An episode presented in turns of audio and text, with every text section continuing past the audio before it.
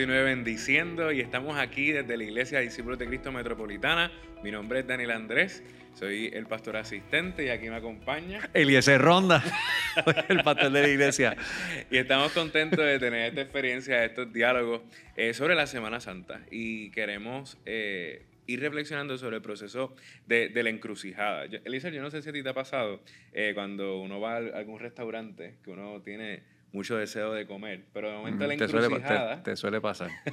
de momento la encrucijada es o que se tardan o que de momento la comida o llega mal, algo así. ¿Eso te ha pasado?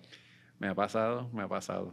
De hecho, me, me ha pasado que he llegado bien tarde y que se me va el hambre y me dan ganas de irme de allí. Y e- ese proceso de, de cuando uno está deseoso o, deseosa por comer eh, es una encrucijada, ¿no? Porque uno tiene hambre, uno quiere compartir, incluso hay veces que estamos en mucha responsabilidad, de momento ese tiempo de comer es como un poco más relax. Eh, y precisamente la experiencia de la Semana Santa tiene un escenario, un escenario de cena, donde también ahí hay una encrucijada, un proceso complejo donde había una espera, curiosamente, de parte de Jesús. Es Jesús en este momento el que les dice, en, en este proceso de, de mandar a preparar todo ese lugar, según el Evangelio de Lucas, estamos ubicados en el capítulo 22, que él tenía muchos deseos de compartir con ellos ese, ese evento. Y cómo hubo un elemento particular de, de servirles, de cómo él mandó a que ese proyecto de, mesa eh, fuera una realidad, eh, cómo entonces en nuestra vida también nosotros tenemos eh, muchos deseos de hacer muchas cosas, pero cómo en ocasiones tenemos que esperar, cómo, cómo vemos eso a veces Mira, en la vida. yo, yo lo veo de varias maneras. Obviamente la, la espera pues tiene que ver con tener la expectativa de recibir algo. O sea, si uno no quiere recibir un servicio, pues usted no espera. O sea, si usted va al médico, usted se sienta allí porque sabemos que lo van a atender, usted eh, va a, a una fila de estas de hacer una, una fila de espera en un restaurante porque pues, uno quiere recibir el servicio, quiere, quiere compartir ahí. Así que evidentemente la espera no es nada más y nada menos que la evidencia de, algo que queremos, que nos parece importante y que es significativo para nosotros. Por otro lado, pienso que cuando también uno quiere tener una experiencia de, compartir con alguien que es bien, bien cercano a uno, que es bien especial, pues a veces lo invita a comer a su casa. Eh, y hay muchas personas que en ocasiones pues, me han invitado a su casa porque quieren compartir conmigo y quieren que yo pruebe específicamente este plato de comida, que ese es el que ellos preparan, o este postre, que es el que ellos preparan. Hay un detalle bien significativo y, lo hemos hecho eh, también nosotros en nuestra familia. Invitamos a alguien y queremos que, que puedan eh, disfrutar de algo que nosotros nos gusta hacer o compartir, porque esa, exper- esa experiencia de ser anfitrión y de, de- y de servirle a personas que son significativas, pues, pues es bien especial. E inclusive pudiese darse el caso de que, que si estamos preparando un encuentro y no estamos listos o, o tienen que esperar, no, no- nos ponemos tensos porque Claro. no, podemos, no podemos dar el grado Ujú. de, de- de lo que quisiéramos que ocurra con esa gente que está allí. Y, y entonces, pues, genera un poco de tensión. La Semana Santa, el alto de la cena, es un momento de mucha tensión. Jesús dice, según el capítulo 22, el versículo 14 específicamente, que dice, que dice Jesús que él tenía deseos. Ujú. O sea, era cuánto he querido tener este, este tiempo antes que padezca. Eh, y es porque lo que viene es la tensión. Y ahí en esa conversación de la mesa eh, pasan un montón de cosas bien complicadas, bien tensas con los discípulos. Yo creo que eso que es algo de lo que debemos estar reflexionando. En ese proceso de la encrucijada, yo creo que algo tan cotidiano como la invitación a la, a- a la mesa se vuelve un proceso de decisión de quién tú eres dentro de ese espacio de la mesa. Y aunque hoy nosotros y nosotras, pues quizás tenemos una experiencia de, de recuerdo y de afirmación, incluso de comisión dentro de ese acto, no es menos cierto que lo que está pasando aquí eh, es un evento de, de confrontación de su realidad, de cómo, de cómo ellos, cada uno de los discípulos, tienen que confrontarse en su propia encrucijada. Y Jesús está en ese proceso analizando que, que lo más importante es ese servicio hacia ellos. Y, y yo creo que ahí es donde nosotros y nosotras tenemos que ver cómo estamos o en, qué proyecto eh, de identidad estamos construyendo esa encrucijada para responder al llamado del Señor?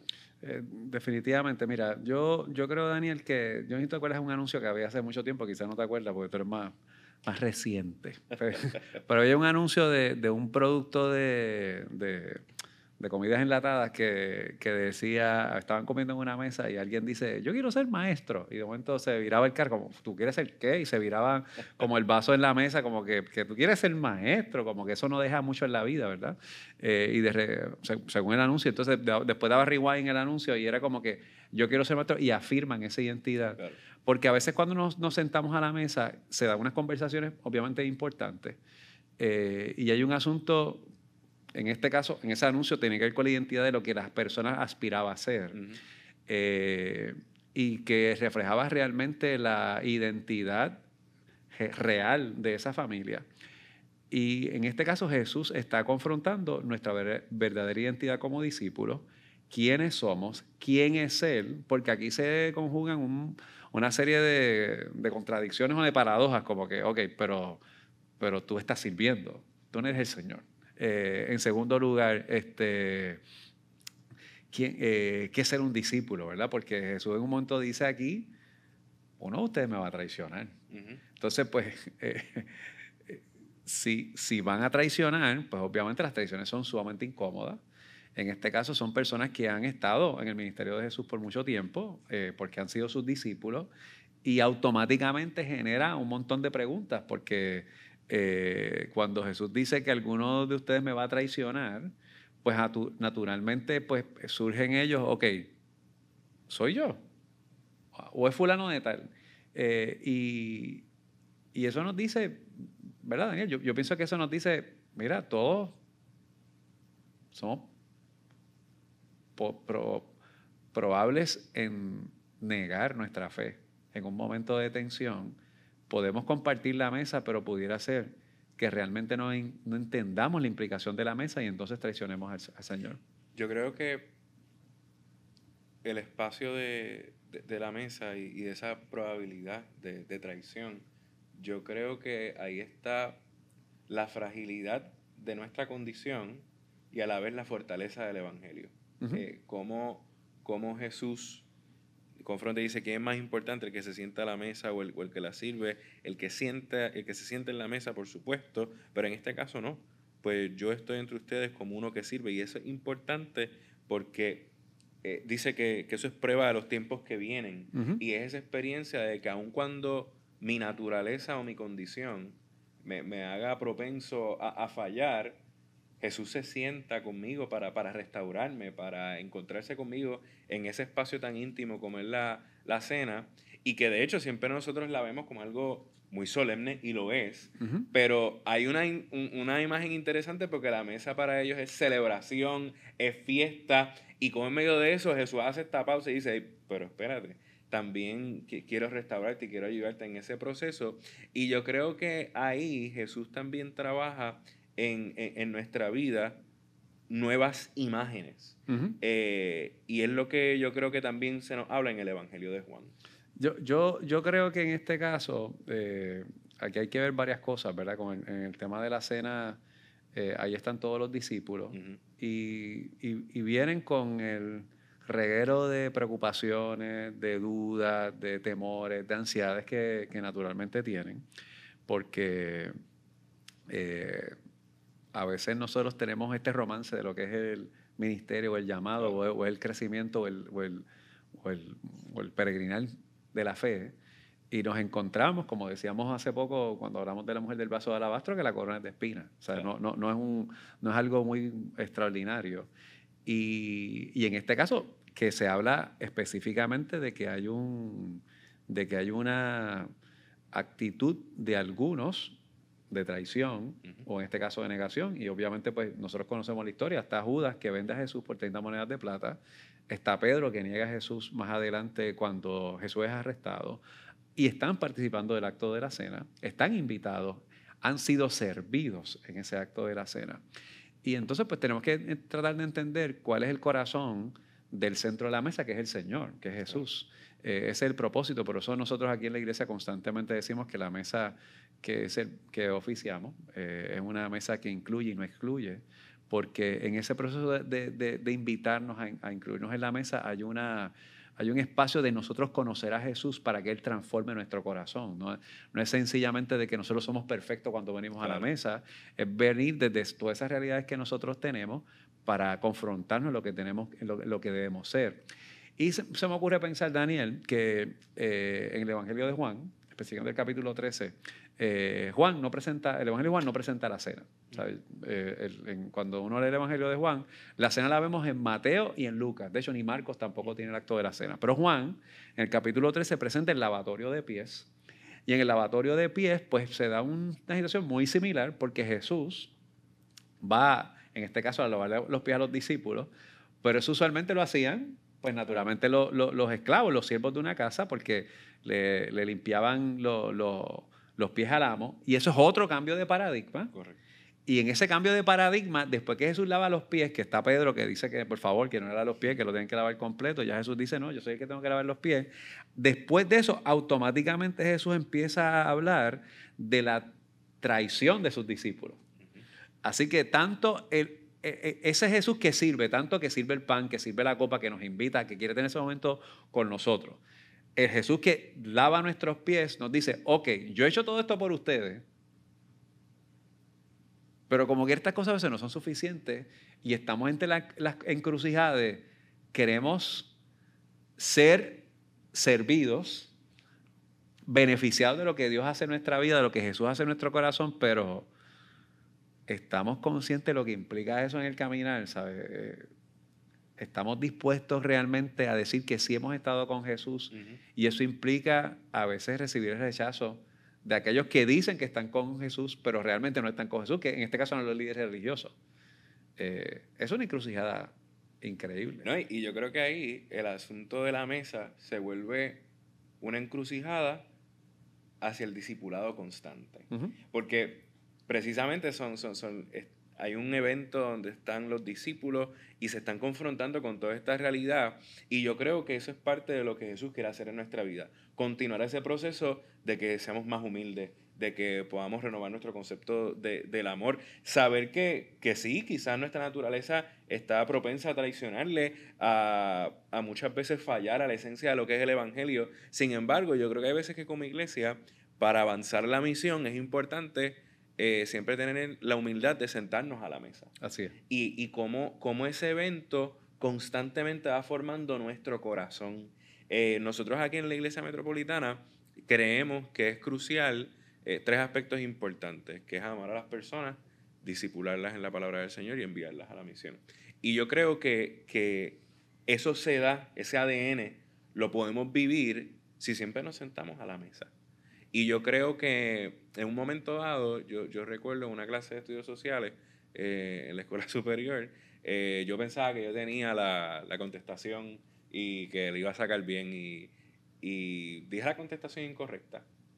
Y cómo mi, mi, mi ADN de siempre querer eh, amar que yo estuviera bien, ser discipulado en mi propia sabiduría y enviar a que me miraran a mí, pues como el, el evento de, de, la cena, eventualmente no en mi fe, eh, me manda a ser más humilde, me manda a todo el tiempo estar en formación. Y yo creo que eso es lo que Jesús nos invita a esa encrucijada, eh, de que sea Él quien nos limpie, quien nos lave, y que, pero y a la vez que reconozcamos eh, que quizás estamos propensos a, a, traicionarle, pero hay una esperanza detrás de todo esto, yo creo.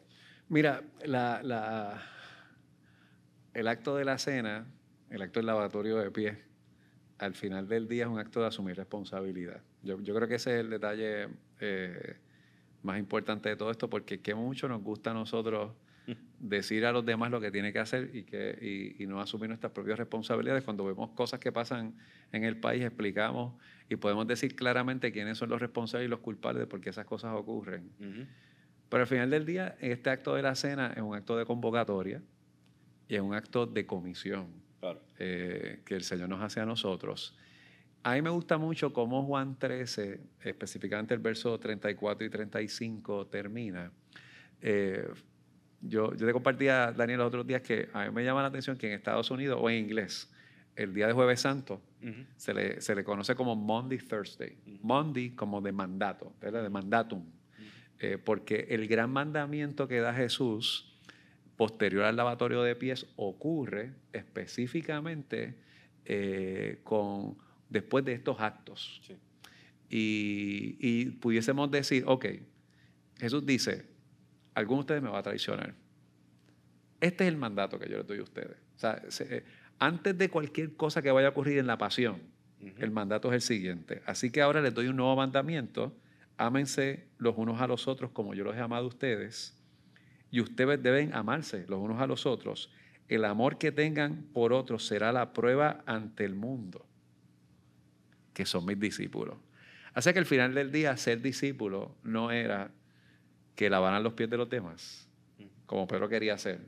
Ser discípulo no era el que fuera el digno de participar de la cena. Ser discípulo era amar a la gente.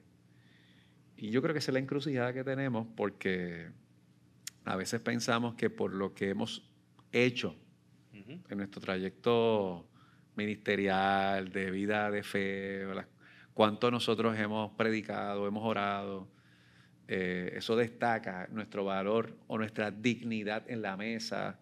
Eh, en este caso, el mandato. Y, eso para mí es importante porque son como que las palabras contundentes previo al arresto de Jesús. Es que tenemos que amarnos los unos a los otros. Y va más, si la gente se da dar cuenta que somos discípulos, que hemos estado con Él, no es por cuántas veces participamos de la cena, ni cuándo fue nuestra fecha de bautismo, es porque hemos amado como Él nos enseñó a amar. Todo esto de la encrucijada se encierra en asumir la responsabilidad, amada iglesia, de, de continuar y responder a ese mandato de nuestro Señor. Para, para continuar ese proceso de transformación, de discipulado y a la vez también de celebración, pero celebrar lo que Cristo hace en nuestra vida, que quita nuestras imperfecciones, pero ante todas las cosas que nos envía a que lo que dignifique nuestra vida en Él sea el amor, primero hacia su presencia, pero también hacia quienes nos rodean. Por lo tanto, este evento del acto de la Cena del Señor encierra un mandato de amor para ir por nuestra comunidad, bendecir a las personas en todo tiempo con el amor del Señor. Y esa es la verdadera encrucijada, confrontar, nuestra realidad hacia amar a las personas, así como el Señor ha tomado de su tiempo, creado espacios de la mesa, se ha puesto una toalla alrededor de su cintura, ha llenado un frasco y hoy quiere lavar tus pies. Que podamos tener esa disposición como discípulos de seguir a, a, nuestro Señor y amar a las personas. Así que te invitamos que eso sea lo que pueda dirigir el espacio de la mesa de reconciliación en tu vida en esta ocasión. Que Dios te bendiga. Te bendiga.